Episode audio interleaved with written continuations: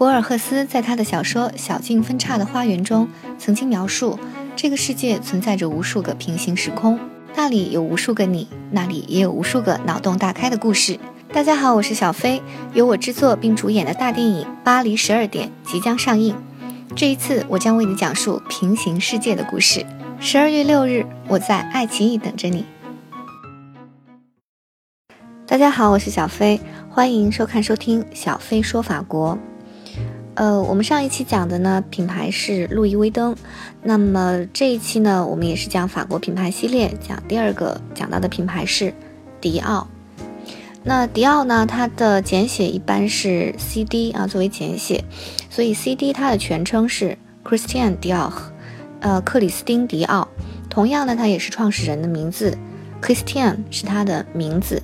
Dior 是他的姓，呃，Dior 呢这个词在法语里是一个很漂亮的一个词啊，因为呃很接近 Dieu，Dieu 是上帝、神的意思，然后它后面的两个字 O R 呃合起来就是 O H，Or，Or 呢是黄金、金子的意思，所以 Dior 这个姓很呃是一个听起来很高贵的一个姓。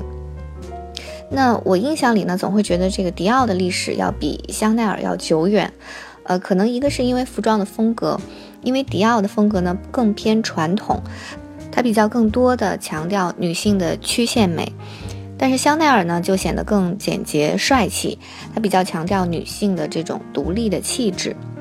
那第二个原因，我觉得迪奥比香奈儿历史要久远，是因为这两位创始人。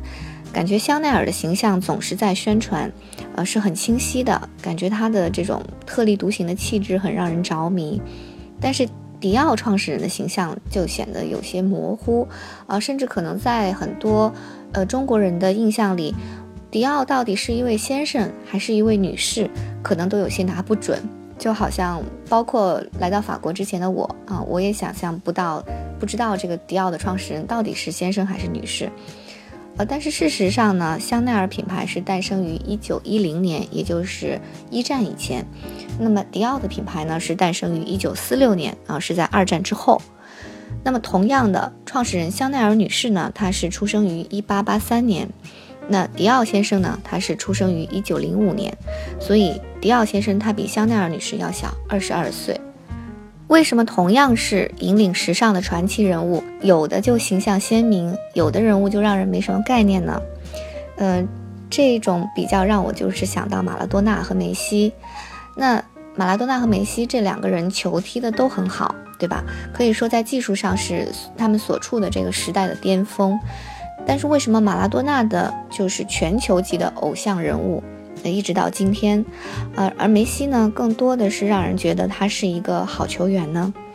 我是问过我法国喜欢足球的朋友们，我本身是一个呃球盲，就对足球真的是不太懂。但是我就呃问他们，呃，因为在这个特别是欧洲杯的时候做了一些采访，呃，主要是在法国。那法国的球迷他们就说，哎呀，马拉多纳太有魅力了，他有自己的脾气，对吧？他不按常理出牌。那他可以经常在家里开 party，呃，跟大家很多人都是好朋友，然后在媒体前敢于说出自己的主张，感觉他整个人身上都是洋溢着英雄般的光辉。可是梅西呢，可口可乐让他说什么他就说什么，真是这个是我听到的非常有意思的一句话啊。他们认为梅西只是一个为广告商服务的赚钱机器，没有个人的见解，没有棱角，他只是一个会踢球的球员。远远不是一个偶像，所以呢，从这种对比，我觉得就是是否会成为被人瞩目的偶像，可能与个人的性格也有关系。呃，当然，迪奥先生和香奈儿小姐的这个比较可能不一样哈。迪奥先生呢，他就是一个愿于居于作品背后的人，他自己也说，就是比起那些有个性的时尚品牌创始人，我本人的确不适合站在前台。当然，其实他不愿意站在前台，或者是更多的表现自己，也有他另外的原因。这个我们后面会说到。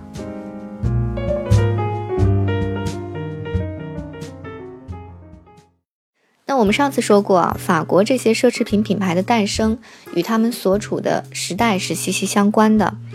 呃，这些品牌诞生和发展呢，主要是这三个方面：一个是时代，一个是创始人，还有一个是运营者。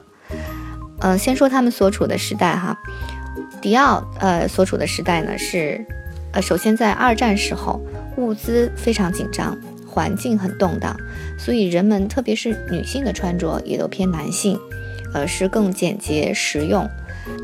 那么在战争结束之后呢，人们的审美意识回归，克里斯汀·迪奥的 New Look，也就是新风貌，他这个系列一举成名。那创始人迪奥先生呢？正如他自传里说的，有两个迪奥，一个是默默无闻享受宁静生活的迪奥，一个是忘我劳作在时尚设计领域成为封面人物的迪奥。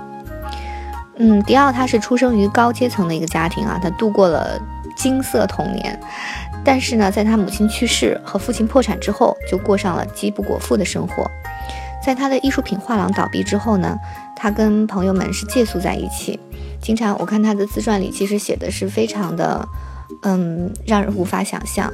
他可能晚餐基本上一天可能就最多吃一顿饭，然后直到四十一岁啊，他才以设计师的身份拥有了自己的公司。在他的自传里，高频出现的词有两个词，一个是预言，一个是朋友。他是一个非常相信预言的人啊，也的确有这些预言在他的身上实现过。他的每一步成功，他都清楚地记得得益于哪些朋友，他合作的同事、模特也都被他详细的记载下来，字里行间都能感受到他深深的感恩之情。对于成名在他之前，并且风格与他截然不同的香奈儿小姐呢，他在书中有三次啊用很尊敬而且很谨慎的语气提到过，但是相比之下，在香奈儿的自传里，我我倒没有印象香奈儿有提到过迪奥，虽然他们。都有过交集，在同一个时代。嗯，香奈儿和迪奥呢，我觉得对比起来说可能会更有趣。一位是女人，一位是男人；一位出身贫寒，一位生于商贾政要之家；一位个性鲜明，一位韬光养晦；一位说话刻薄，一位温良恭俭；一位自信心爆棚，一位过分谦虚。那么在设计风格上呢，是一位是崇尚简约。一位倾慕古典，这些呢都是他们截然不同的一面。可是，在其他方面呢，他们又有着惊人的相似啊。比如说，这两个人都相信命运。我们前面说到的迪奥就是非常相信预言啊，他从四岁起他就记得他的第一个别人对他的第一个预言，说他这个一生啊，以后会在女人身上获得巨大的成功和财富。那这是他四岁的时候听到的一个预言，然后。没有想到这个最后真的是通过这种方式，嗯，还有呢，就是他其他的预言他也都记得很清楚，而且在他的自传里都有写，而且基本上都实现了，所以说变得让他更加的这个相信预言。然后香奈儿呢，他是一直在他的床头啊，总放着一束或者几束麦穗，这个是他说是他妈妈告诉他的，麦穗能给给他幸运。啊，还有呢，就是他认为数字五也是他的幸运数字，所以像这样子的这种命运的安排啊，他们都是非常的相信。还有一个相似点呢，就是他们都终身未婚。那么这个香奈儿呢是有很多的情人啊，但是终身未婚。啊，迪奥呢也是这样子的，他们也是都都有过很多情人，但是也终身未婚。虽然一个男生一个女生。他们呢都很热爱艺术啊，这是他们第三个共同点。香奈儿的好友就是遍布艺术界，包括画家、诗人、音乐家、作家啊，不胜枚举。那么迪奥就更不用说，因为他的第一份职业啊，就是在他的父亲的资助下开办的这个个人画廊，他收藏了很多就是当代等于说最闪耀的艺术家的作品，包括达利啊、毕加索、马蒂斯。嗯，这些藏品呢，曾经让他一度破产啊，就是因为战争期间嘛，没有人买这些收藏品。但是呢，也曾让他一夜间赚到了很多美元，把他这个呃困窘的这个生活一度带来了一些希望。嗯，还有一个相似之处，就是我觉得很重要的，就是他们两个人都引领了个人风格鲜明的时尚潮流，而且让法兰西坐实全球时尚中心的这个位置。美国人呢为香奈儿的女装而疯狂，同时也为迪奥的新风貌激动不已。他们两个人都在美国获得很大的成功和追捧。从他们两个人身上，或者说从这个两个品牌身上呢，我们可以看到时尚的一种迷人之处，就是说时尚它必须是思想上的一个革新，但是也可以是传统的回归，而且有时是可以并行不悖，甚至是相互交融的。所以我觉得这这个才是这种时尚的迷人之处啊。那比如迪奥品牌的第一位接棒的设计师，就是我们以前提到过的伊夫圣罗兰伊夫圣罗汉。那他是把前卫和传统、本土和异域不同的元素和思想结合得非常有特色。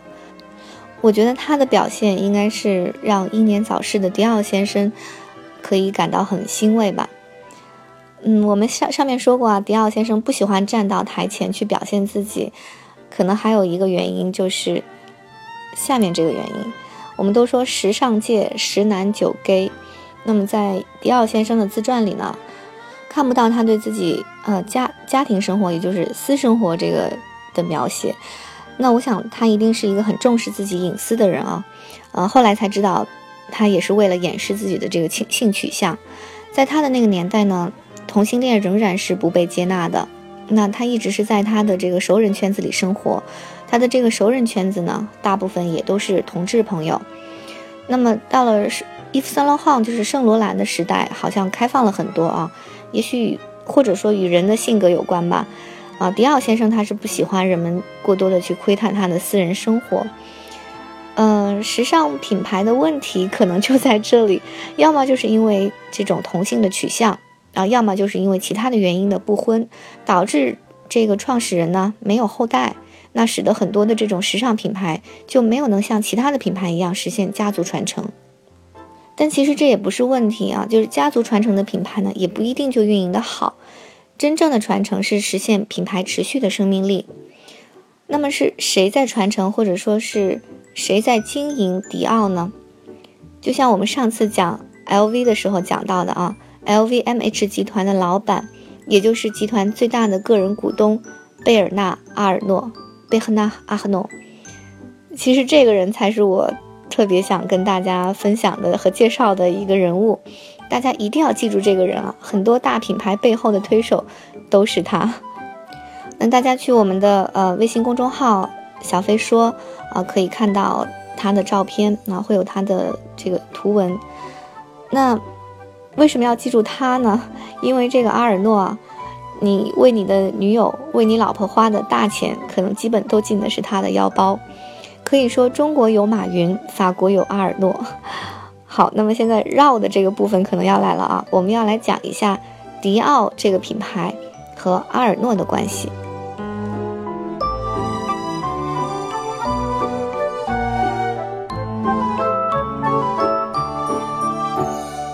呃，平常呢，我们可能经常会面临这样的选择，就是在做一个新的项目或者一个新的规划之前，我们到底是要重新选择一个新、完全崭新的领域或者一个新的品牌，还是要挖掘既有价值，要用我们之前的积累的呃东西来去运营它？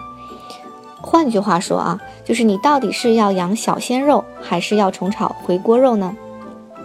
在这件事情上，阿尔诺有他坚定的选择，那就是钟爱回锅肉。迪奥公司呢，本来是由迪奥先生的朋友兼合伙人啊马赛博萨克马塞勒布萨克布萨克先生这个所出资成立的。那么迪奥先生呢，他是负责主创和公司管理。在迪奥先生去世之后呢？迪奥公司就归这个博萨克集团，也就是布萨克这个集团所有了。那包括迪奥品牌的所有权和运营权。博萨克呢，它是一个纺织品集团啊。迪奥品牌在它的旗下经营很不利。那么，在一九八三年，三十五岁的贝赫纳和阿诺阿尔诺出现了。那他是在他家族的支持下啊，几乎用尽全部身家，收购了当时长期亏损的博萨克集团。那他的目的呢，不在博萨克，而就在于博萨克旗下的昔日辉煌的迪奥品牌。尽管这时博萨克旗下只保有迪奥时装的品牌，也就是呃迪奥香水这个品牌已经被卖掉了。那么自己的全部身家一千五百万法郎，加上家族的支持八千万法郎，来赌一个亏损已久的品牌。我我不知道你敢不敢啊，反正我是不敢 放上自己的全部身家，我可能还没有什么问题，啊，但是要借家人的钱来做这个决定，我觉得这不是一般人能做得到的。那么从这件事情上，我们能看出什么呢？我觉得起码能看得出来，阿尔诺是一个很自信的人，同时呢，他也应该是受到他的家族重视和后代的人。那我相信你才会支持你，对吧？从这一步起，阿尔诺就展示了他的商业手腕，瞄准了迪奥这个品牌，从此就创立了他的盈利模式。是怎样的模式呢？就是收购有价值的、被估值低的奢侈品品牌，然后进行运作增值，然后最后进行持续收益这样的一个模式。那么事实证明呢，这一步他走对了。从此以后呢，就是这位。外表温文尔雅，行事作风，但是却像一匹狼的这个法国帅哥，开始了他的收购之路。我们可以看到，就是阿尔诺，如果看他照片，他是一个非常的温和啊，长得很慈眉善目的这样一个人。但是如果你摊开他的这个职业生涯来观察，嗯，你可以感觉呢，就是一部纸牌屋。如果放在中国，就是一部《甄嬛传》啊。他这个掌握迪奥公司呢。先是用迪奥公司控股了 LVMH 集团，然后陆续的消掉。就是我们上次说过，LVMH 集团它是合并了轩尼诗集团和路易威登集团的。那么阿尔诺呢，他通过迪奥公司而控制了这个 LVMH 集团，同时陆续的消掉了轩尼诗集团和路易威登集团的总裁和继承人的权利，最终他成为最大的话事人，然后用 LVMH 集团呢。再去并购其他品牌，一直成就了今天的这个大品牌的帝国。啊，大家应该还记得我们刚才说，阿尔诺收购博萨克集团的时候呢，博萨克集团是已经卖掉了迪奥香水这个部分的品牌的。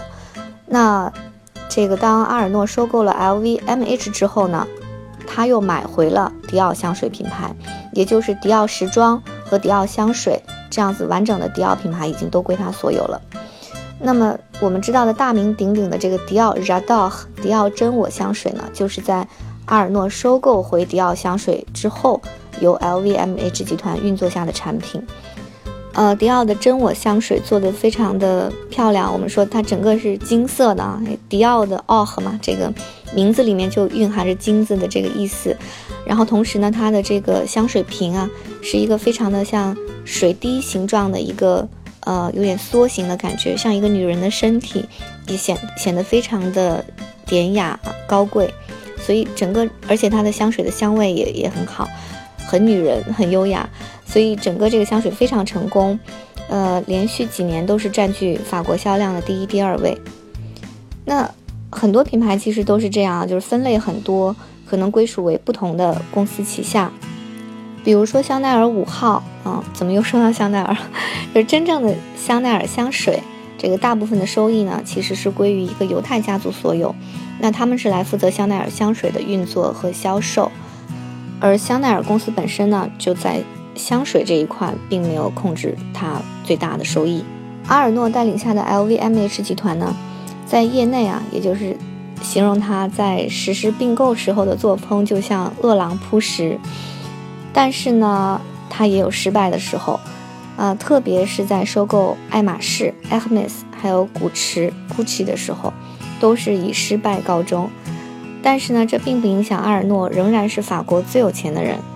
由于法国是针对富人的收入税增加，他曾经一度避税到比利时，啊，后来又返回法国。今天的 LVMH 集团在阿尔诺的带领下，已经是有最少五十多个国际顶。顶尖的各领域的时尚品牌了。从阿尔诺的商业行为呢，我们可以看到他独到的眼光和凌厉的作风，也就是回锅肉也能炒得有声有色啊！而且是一个曾经有影响力的品牌，可以在运作失误下失去价值，但是如果善于操作呢，又能让它重新超越辉煌，重新达到巅峰。正是看到了这层价值所在，所以才是各大集团都敢于出手。将各个品牌汇聚在自己的旗下，那么品牌其实只是一个概念，也就是今天你买的迪奥、娇兰、路易威登，其实背后都是同一所有人。不同的概念和差异化运营呢，让同一个公司可以满足不同层次人的需求。那不同的品牌，在我们眼里看来，也许完全不一样，但其实呢，他们背后可能是一样的运作方式、一样的管理和一样的供应商、一样的销售渠道，不一样的只是表面和标签上的价钱，一样的是分散风险、增加捆绑利益最大化的商业初衷。